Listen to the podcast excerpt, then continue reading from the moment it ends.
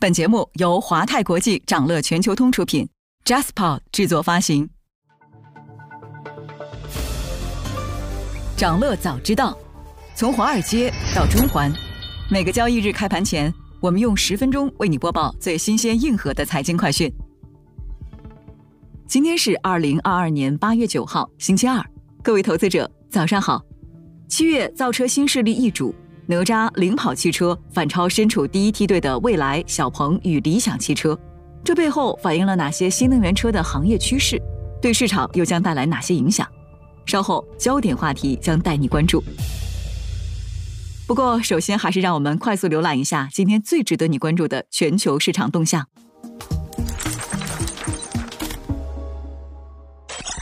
上周五公布的美国七月非农数据强劲。令投资者对美联储九月加息的预期升温，并认为加息幅度可能达到七十五个基点，这令美国十年期国债收益率跌幅扩大，两年期与十年期美债收益率曲线倒挂幅度扩大至四十六个基点，倒挂幅度达到二十二年以来最大。另一方面，三大股指收盘涨跌各异，道指初步收涨二十八点四五点，纳指跌百分之零点一，标普五百指数收跌百分之零点一二。当地时间周一。纽约联储发布了美国七月份消费者预期调查报告。报告显示，美国消费者对短期、中期和长期通胀的预期中值都出现了不同程度的下滑。这意味着，在美联储多次激进加息的环境下，当地物价上行的动力可能已经开始消退。市场也正在密切关注即将在周三公布的美国七月 CPI 数据。德国联邦政府发言人当地时间八号表示，德国总理舒尔茨日前已经排除了批准北溪二天然气项目的可能性。同时，北溪一天然气管道项目的涡轮机仍未被运送至俄罗斯。发言人强调，即使今年秋季能源短缺情况恶化，管道仍将保持停止运行的状态。此前，德国多位政界人士都曾要求联邦政府启用北溪二项目，以应对德国目前的能源供应危机。此外，法国未来一年电价上涨百分之一，刷新历史高位至五百四十三欧元每毫瓦时。新一轮伊核协议会谈，当地时间八号在奥地利首都维也纳结束。欧盟官员透露，欧盟已经向各方提交了一份最终协议草案。值得一提的是，虽然伊核协议仍未恢复，但伊朗方面表示，得益于今年上半年原油价格大涨，该国本财年前四个月的出口原油和凝稀油收入较去年同期上涨了百分之五百八。阿里巴巴自愿转换为与香港联交所双重主要上市。据阿里巴巴公告。于二零二二年八月八日，香港联交所根据上市地位变更指引信发出转为主要上市申请收悉确认。本公司主要转换生效日期预计为二零二二年底前。日本软银集团公布最新一季财报，软银集团归属于母公司股东净亏损三万一千六百二十七亿日元，创下单季最大亏损。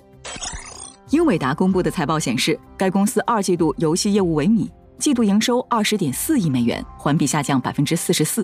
受此消息影响，英伟达跌超百分之六，拖累半导体指数收跌逾百分之一。想了解更多新鲜资讯，与牛人探讨投资干货，欢迎进入掌乐全球通 App。掌乐全球通是华泰国际旗下自主研发的一站式财富管理平台。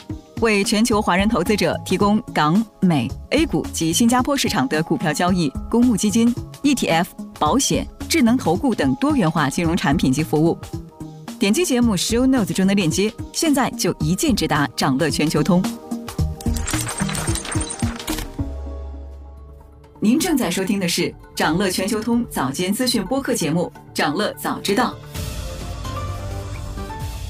在快速浏览了今天盘前最重要的市场动向后，我们进入今天的焦点话题。每期节目我们会挑选一个全球最值得中国投资者关注的热点事件，为你从更多视角拆解它可能对市场带来的影响。今天我们关注的是七月造车新势力易主及背后的行业趋势。随着汽车行业进入市场淡季，各个新能源车品牌在七月的交付量都出现了增幅放缓的情况，行业格局也开始动荡。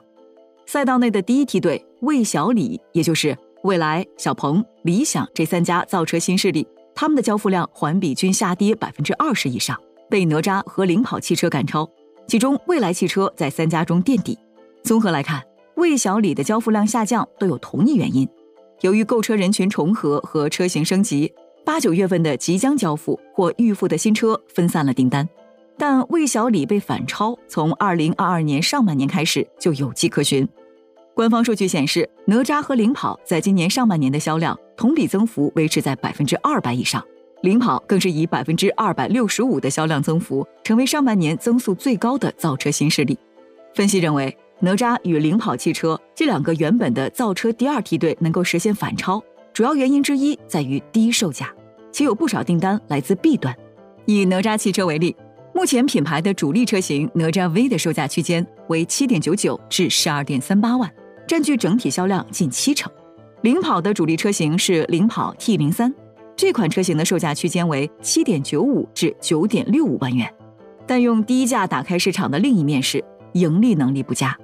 哪吒汽车二零二一年的毛利率约为百分之五，领跑汽车更是持续亏损，二者与魏小李全年百分之十甚至百分之二十以上的毛利率都相距甚远。对于这些走薄利多销路线的新能源车企来说，未来要开拓新市场，产品的售价区间势必要有所调整。有分析认为，未来处于十万到二十万的新能源车市场将逐渐成为主流。从市场的角度看，十万到二十万也是燃油车市场的主要阵地。因此，近期第二梯队品牌也开始推出十万元以上的车型，而第一梯队品牌则开始向下发力。比如，未来就计划推出第三个汽车品牌。主要覆盖十到二十万元的中低端市场。目前看来，原本在不同价格区间内各自攻城略地的一二线新能源车企，都开始进攻对方腹地，竞争也将更为激烈。那么，最近半年新能源汽车行业格局的动荡，将对市场和行业发展有什么影响？首先，二线造车新势力良好的业绩表现和未来前景，直接反馈在资本市场上。他们在近期接连传出有望赴港上市的消息。比如，今年三月十七号，领跑汽车向港交所递交上市申请，成为首个正式递交 IPO 申请的二线造车新势力。此外，产品上的智能化竞争也将成为焦点。随着国内新能源汽车渗透率将突破百分之三十的关口，接下来的市场主线将往智能化方向转移，智能座舱等细分领域将成为竞争的关键。未来、理想以及哪吒汽车等品牌都开始布局智能座舱、车内智能等领域。今天还有这些即将发生的日程值得你关注。二零二二年国内成品油零售价第十五轮调整将于今晚二十四点开启。当地时间周二，美国将公布七月 NFIB 中小企业乐观程度指数，二季度非农单位劳动力成本初值。Workhorse 爱默生电器将披露财报。想了解更多新鲜资讯，与牛人探讨投资干货，现在就点击节目 Show Notes 中的链接，进入掌乐全球通 App。以上就是今天掌乐全球通、掌乐早知道的全部内容，期待为你带来醒目的一天。祝您在投资中有所斩获，我们明早再见。